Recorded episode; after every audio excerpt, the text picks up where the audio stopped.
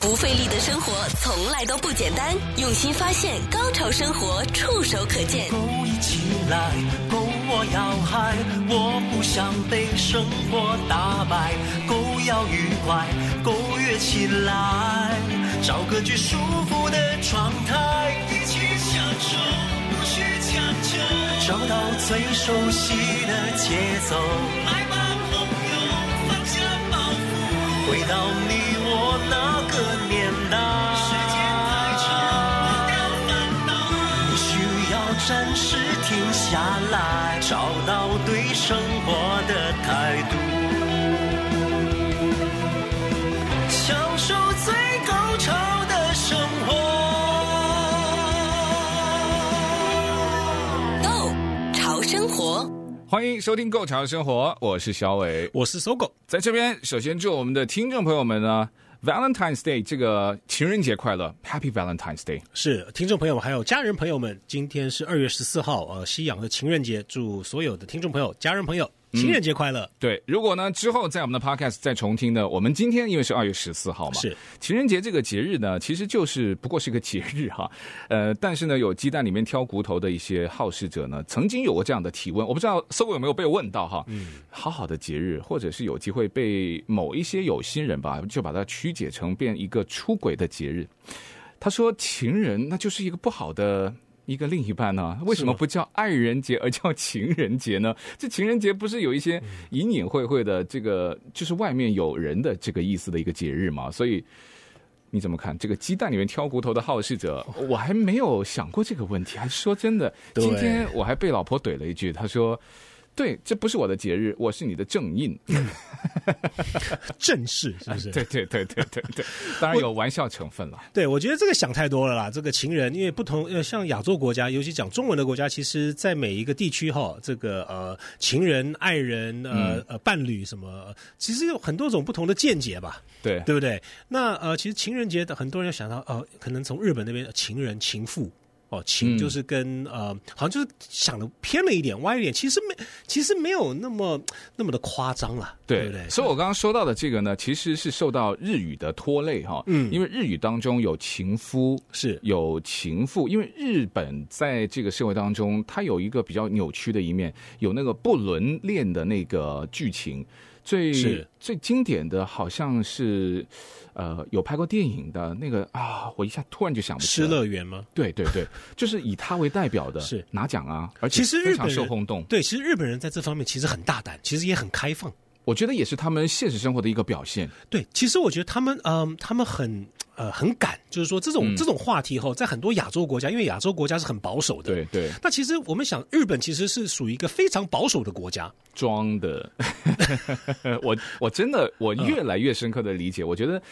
我我没有说他不好，嗯只是说他太能装了。就是他表面如果多喝两杯，你有发现吗？影视作品就更能够体现了。我觉得也是一种内心或者是社会阴暗面的一种真实的呈现呢。或者是呃，我们可以称为叫做文化包袱，对对对对不对？，因为日本人是非常注重礼仪的一他个一背个负国家很，多的东西。对啊、呃日本有皇室，然后、嗯呃，日本在这种呃礼仪方面都非常非常的注重，嗯从啊、呃他们的官员到可能就是空手道的一个道场，他们的礼仪是我们无法想象的，而因且为他的传统文化的那种破跟立啊，他比我们华人来的更保守，比我们中国人来的更保守。你看是他很多的传统文化，他一直沿用至今呢。是它不只是有有我们中国的传统文化，比如说像我们呃中国的一些呃各大节庆等等，哦对对嗯日本人有他们自己的节庆，那加在一起的话，其实他们的节庆跟他们的节日比我们华人还要再多，他们很注重这种细节，每嗯某一个就是他们觉得很呃很重要的一个一个文化的一个呃一个呃一个节庆的时候，他们就把它定为一个一个一个节日，对所以他们很注重这种细节，嗯，所以跟我们想象就是说，他们就是很保守，非常注重呃文化礼仪的一个这么一个国家。可是他们对性方面，他们其实是非常大胆，非常能够呃去正视这个事情，而且把这个事情当做是很呃很正常的一个话题来它有聊。哦风俗行业啊，对不对？有风俗行业啊，但哦，是就就其实它就是那种，你不觉得它是一个非常扭曲两极的一个社会？他把它正常化，对，我觉得你提到很对，就是一种文化包袱，它就是有两两个层面，同一个人哦，也是同一个社会哦，所以日语中情夫情妇就是由他们延伸出来的。那既然汉语中情夫、情妇，它是源自于日文的这个词源，所以“情人”这个词呢，稍稍有一点背锅啦，就是说，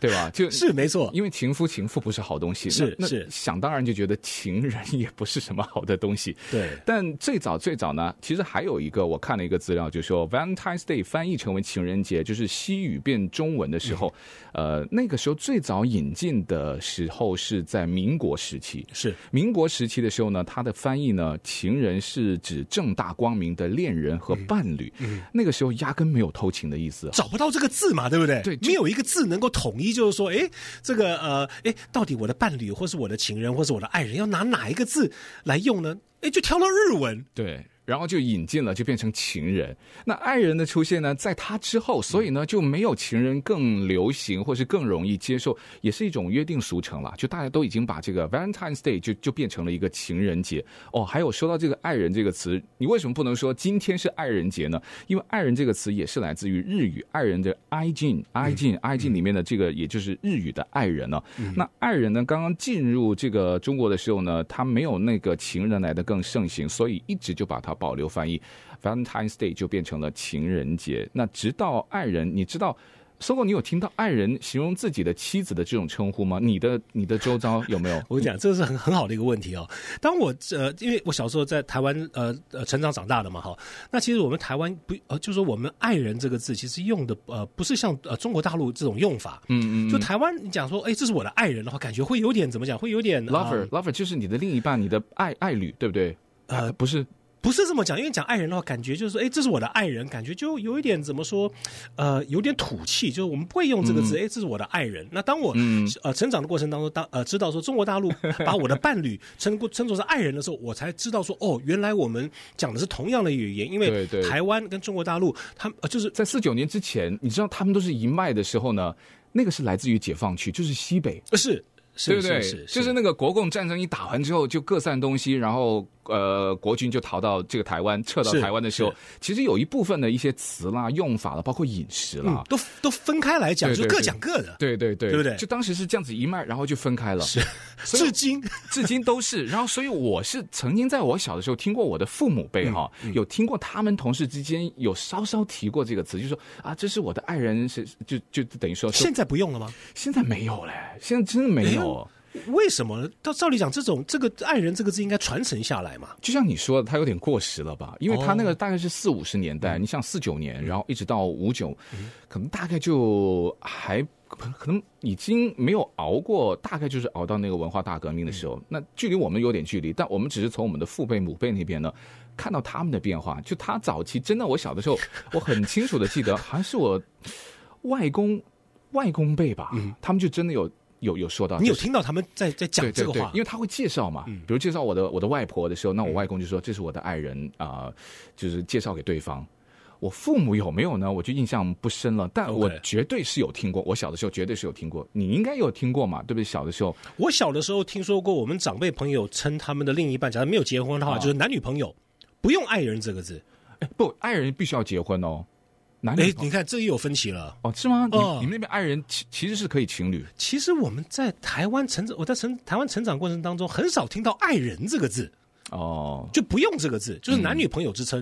对嗯对对夫妻就是夫妻之称哦，先生、太太、呃老公、老婆这样，我几乎没有听到“爱爱人”人这个字，哦，就听起来有有点肉麻的感觉，对台湾人来讲。所以这个就是在四五十年代之后嗯啊，两岸的一个文化的差异是然后慢慢延伸到，回头就跟大家说一说呢，那现代我们应该怎么去称呼我们的另一半，或者是我们的伴侣？是呃，非常非常多的一些词，有可能也会反映了一些啊、年代的痕迹，或者说是也会暴露了你的 年纪的这个细节哈。不费力的生活从来都不简单。用心发现，高潮生活触手可见 Go 潮生活，享受最高潮的生活。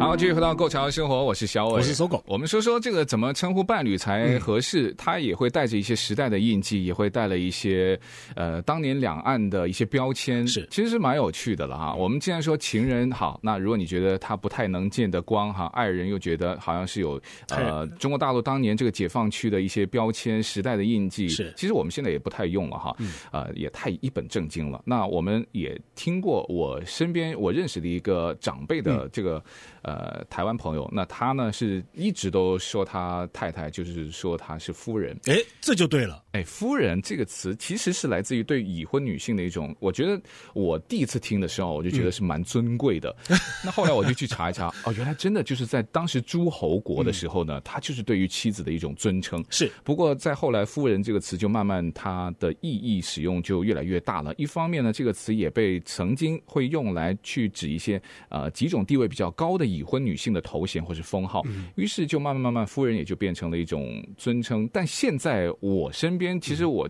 就好像就只有一个长辈朋友，他称呼自己的妻子叫夫人，其他嗯是我就真的不不太不太常听到了。是没有错。对我们这呃，其实我这边的呃认知也是这样子。比如说我的呃祖父辈的话，他们还是用夫人在在这么称呼他们的另一半。哦，，对，然后呃，可是我我倒没我我我倒不记得，就是说女方就是夫人怎么称呼她的先生。你说对了，就是先生。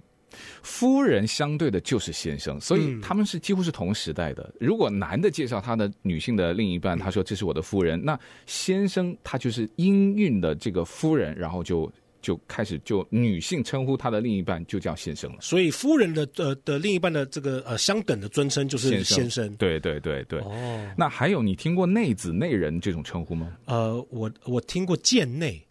哦，内人， 对，好像是这在个我们电视剧里面有看有看过，古时候的这对对就对嗯看古装剧，哎，这这这什么什么官官什么什么官呢？他他他称呼他的太太说，哎，这是我的内人，或是这是我的贱内，好，你既然先提到这个贱内，我们就先说贱内好了。哎、贱内这个词，很多人理解错了，你知道吗？其实贱内啊，它是这个一个呃。从古语的一个现代汉语的直译，它的真正的意思呢，不是形容自己的妻子很卑贱，嗯，贱内的意思呢，它应该翻译成卑贱的我的妻子，而不是我的卑贱的妻子。哦， 这个就有点复杂了。所以我们现在人现代人来讲的话，像我这个在美国长大的这种小嗯孩子，国外长大的小孩子，我不理解这一点，我不能说把这个剑跟这个呃一个女生连在一起的，有还有尊称的感觉，我是没有办法去理解的。因为很多人就觉得“贱内”那两个字都是属于我身边的那一个，嗯但不是是“贱”是属于我，哦，内是属于他，所以他其实意思就是卑贱的我的妻子，所以就叫贱内。哇，这嗯个哎所以贱内这个内呢，不过现在用的很少，还有一个原因，你知道现在要鼓吹这个男女平等化了是，然后社会多元化了，所以它的标签味太浓了。嗯 嗯什么叫内？内就是以前因为男主外女主内嘛是，那是女人就，domestic，对中英文你就英文在就家 domestic 就是对对对内内人，对对对，对嗯你就在家好了，你就待着就好了。但现在你看，女的也也在外面工作，而嗯是且的她在社会的地位也非常的高，所以现在在社会交际当中，基本上吧，除了玩笑哈，我我是几乎没有再听嗯哦真的到对嗯对啊，这是我的贱内，没有了，没有是了，标都签没有在用了。对对对，但刚提到那个内人，还有这个内子，还是会有，它是其实就是一种比较谦虚的说法了。今天称呼自己的女性伴侣叫内人内子呢，它大部分就是玩谦虚。呃，内子它本身还有尊敬的这个味道，那内呢就是指呃，在战国时期是指一些卿大夫的正妻，嗯，其实是官啊，嗯，官说他的妻子，他说大官的太太，对，嗯但是他有身份，但他又想表现谦虚，所以他说他是我的内人，啊，就就没有那 种很很是嗯很炫耀啊，没有那种啊我地位比你要高的。那这个词后来就逐渐就替代了，呃，即使你不是高官的太太，那一般人的太太也都尊称叫呃内子，就变大众化了。对，就大众化了，但是也也一样了。内呢是对妻子的一个中性的称呼，嗯它其实没有任何的褒义和贬义，但内呢就是带有我们还是说了，就是有标签，就是嗯是你要在家里面的是，所以现在也是很少人在用。对，嗯几乎没有再听过了。对对对，那我们还提到一个太太，太太这个就比较洋气了，对吧？，嗯是是，你身边很多人应该还会叫太太吧？对，现在我们每天可能就是耳熟能详，都听到，哎，我谁谁的太太怎么样，谁谁谁对对的对老公怎么样，先对生怎么样，对不对？我自己的印象就是那小时候就是上海这个十里洋场啊，嗯你知道那个很洋气啊。我们看一些影视剧剧的时候就说啊，上海贵妇她们都会被称为什么某某某太太，对不对？嗯是呃我们看电影冯太太嗯哎，对对对，就我就觉得就特别的洋气。但原来这个词呢，最初产生的时候呢，也是专指一些高官的妻子，嗯呃，尤其是明代用的正二品以上的。他比较高的哇，官这，么大的官，对他那个时候是第一次开始用太太，嗯，他要正二品的官，他才可以被称为太太。所以，像如果按我们的哈，我是肯定我的老婆不能对叫我太我太。对呀、我我们这边也搭不 上啊，对不对？二品是多大的官啊呐、二品如果按现在的一些官衔，应该是到部长级了，对对，起绝码对不对，最少也是个部长啊。国防部啦，是嗯对或者是什么的，对，到那个级别，那他的太太才能够叫这个太太了哈是。但现在已经变成一般已婚女性的通用的称呼，最经典嘛，像《红楼梦》大家知道对吧？那还有这个角色里面有很多什么老太太啦、嗯是嗯姨太太啦，她都会用在呃一般的人她的女性的也伴大侣众的化身了嗯上，对，呃，比如我们现在现代男人经常说的，就是我最经常说的一句话啊、我太太说什么什 么。你还用太太？通常都用老我老婆说什么？哎，但老婆这个你们会用的多吗？会我有时候觉得我用的时候，我就感觉对方会觉得好像我刻意有拉近我跟他的距离，就我看他的表情，对，是不是更更亲切一点，更关系更亲切一点，才会才会好才会称作为老婆？哎，谁谁谁的老婆？对对对诶，谁谁谁的老婆？嗯，你你会你会用哪个比较多？太太还比较多，还是老婆比较多？呃，还一是半一半，还是贱？ 一半一半， 我不敢用贱内。你老婆中文程度很高哦， 千万不要乱用哦。是不费力的生活从来都不简单，用心发现，高潮生活触手可见 g o 潮生活。好了，这个浪漫的日子啊，那怎么只能说女的，当然也要说说男的了、嗯哈。当然对啊，那我们男性称呼好像用的最多的，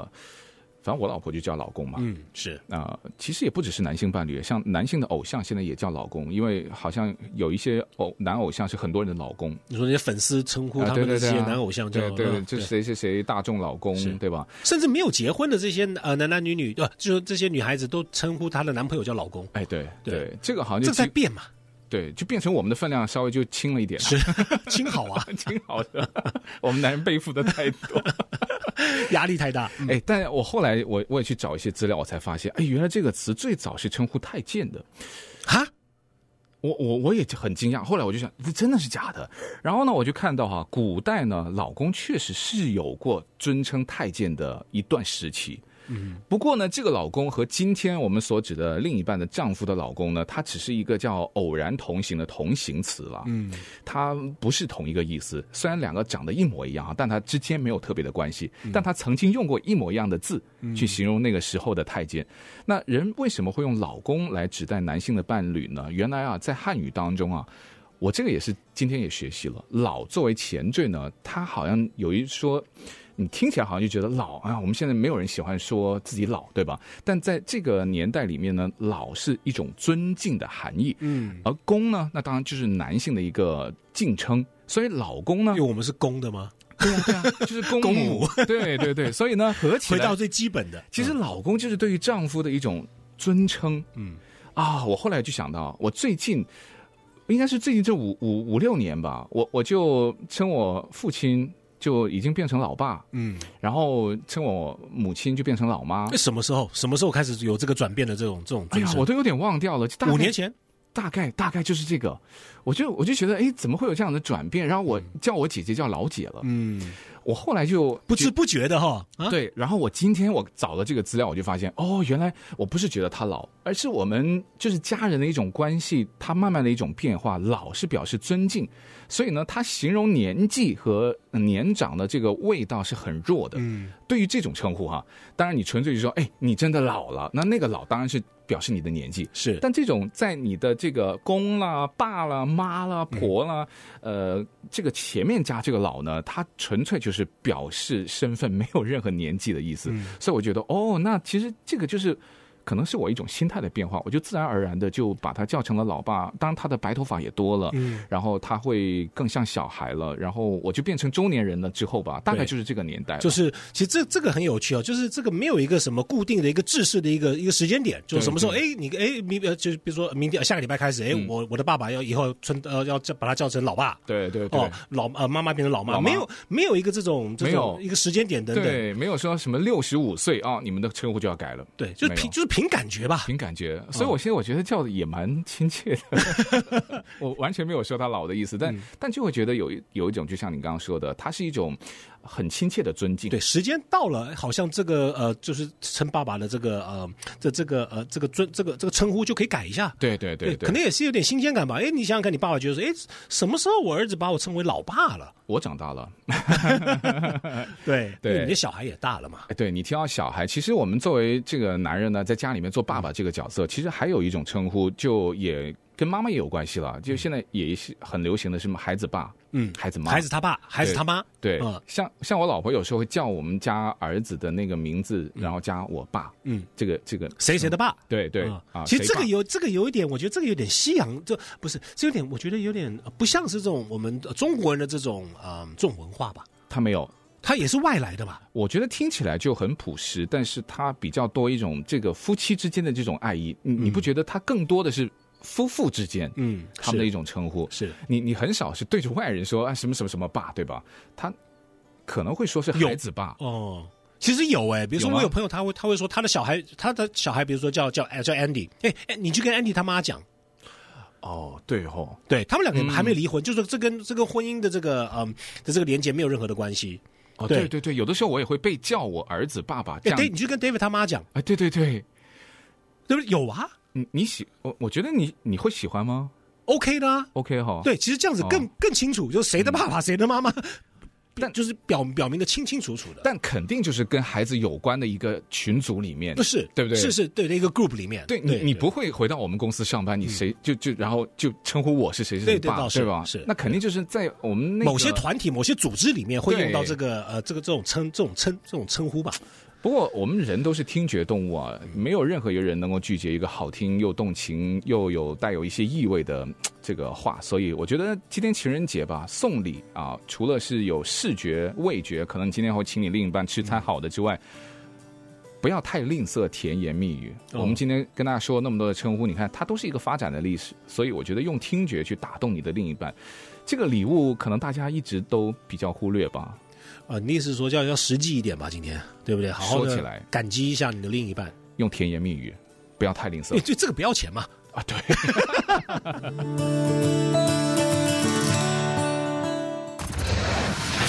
不费力的生活从来都不简单，用心发现，高潮生活触手可见 g 潮生活。享受最高潮的生活。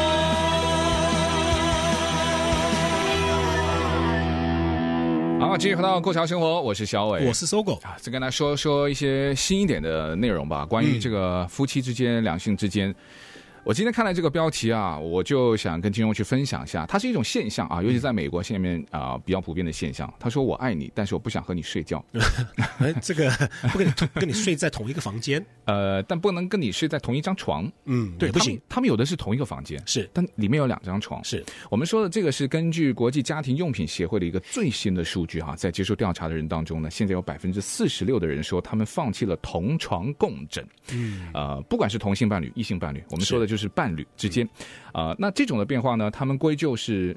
另一半打鼾或是辗转反侧。嗯，影响了他的睡眠。好了，调查还发现了其他的一些导致这种现象的原因，比如说不同的睡眠时间，不同的作息，不同的对遇对到对，嗯可能夫妻两个人或者伴侣两个人上班时间不一样，工对作性质不一样，然后会有冲突。嗯，然后呢，各自放松的程序不一样。我要是划手机，嗯，你可能要听音乐，是，我要打坐啊，你可能要就是要做别的事情。嗯你是嗯深睡的人，我是浅睡的人，，对对对，好了，有五分之一的受访者就说他们睡在不同的房间，因为他们只要私人空间，而且是对于伴侣来说，以前办理不就是说什么结婚就要住在一起，然后要睡在一起？那现在是我要告诉大家，在美国的现象就是说，我们是爱人，但我们不一定要每一个晚上睡在一起。对，有变化了。现在我们需要私人空间，嗯对，而且这个比例也不少哎，百分之四十六哎，将近百分之五十啊，很高，很高，哎非常高。。对，对，如这个果不是这么做的话，它有可能会导致他们呃，分手啊，对对就讲明是分手嘛。对对对，所以它已经上升到这么严重的一个程度了。对，其实婚姻这个东西，我们都知道，就是一个呃呃，就是一个枷锁嘛，对不对？其实呃，你不需要这个婚姻的这个证书跟这个过程，其实两个人在一起其实也 OK。尤其是当今，就是现在来讲的话，其实有没有结婚，其实不是一个很重要的事情。嗯，对，那最重要的是什么？两个人在一起这种感觉跟三观要合要要相要要相同，嗯，对，你们的价值观，然后你们呃的三观一定要一定要一定要一定要一致，嗯，在一起才有意义。还有一个原因，就是因为现在结合成伴侣和夫妇的人嗯呢，他们在结婚之前呢、他们都经历了长时间的自己住，然后呢远程上班，是然后呢有自己的空间，所以当甚至是同居，对对甚甚至他们现在又结婚的时候，他说我可以跟你一起共同生活，但是我必须要保留我自己的嗯对，我们房间在一起，可是我们要有自己的私人空间。对对，那有私人空间有很多的这种啊、嗯很多的原因，嗯对吧？有些对就是他自己，他需要他美国人来讲，对隐私是非常啊、嗯非常重视的。诶哎即使夫妇都是哦，对哦，这个不止呃，不只是美呃，不只呃，不只是针对美国人，其实对华人朋友其实也是一样。嗯，就还没结婚之前，OK，一旦结婚住在一起之后，哇，你挤牙膏，你怎么挤的？从 上面挤，从下面挤，这点可以导致他们的夫妇俩离婚，你知道吗？真的，其实事情不分大小，是因为你每天对的时间太多，因为他们为什么现在就是之前的，因为疫情也加速了这种现象，就是他们一天二十四小时都在一起啊。对他没有私人的空间，对，以往他说正常的上班没有疫情，他可能这个现象还可能会晚个几年出 现，但这个就就加速出现了。是远程上班，然后居家办公，是我们我们二十四小时一起拜粘托在一起会出问题的。拜托，睡觉的时候我们就分开好了。对对对，不，你该做的事情做完，嗯，分开睡觉。是所以呢，这个也派生了一个生意。现在有一些独立的室内设计师啊，他们有一些夫妇的重新的配置的需求。一些案子，一些专案吧。对，他们会对一些结婚夫妇、已婚夫妇，他们会做一些卧室的一些重新设计。现在越来越多的夫妇要重新做这种像小学生住宿的一样的是安排。是但他们有一个问题，就是说，呃，不要把它变成一个主卧跟次卧，所以装修上特别的讲究。是凭什么你要住主卧，对不对？那所以呢，他们的风格要相近，然后材质要相等，然后造价要相相符，所以就会让这种设计师在设计这种的夫妇或者情侣之间的这种呃主卧跟次卧，它的这个设计最近也是非常的头痛，但而且特别花心思。对而且因为因为非常的敏感，很 sensitive。对，所以这个成本非常高，是所以你这要好事啊所以你要考虑分房睡或者分床睡呢，你也要考虑这个成本增加，预算的问题。不过呢，这个我觉得也算是一个新的现象。我觉得所谓的爱啊，那就是彼此的理解跟包容。嗯，呃，形式吧，那我认为嗯开心就好。是好了，那今天也再次祝各位情人节快乐。情人节快乐。想重听更多过往节目内容，或把你喜欢的内容分享给朋友，只需要在你任何目前使用中的 Podcast 播客应用程序搜索关注“购潮生活”即可。感谢收听，我们下期内容再见。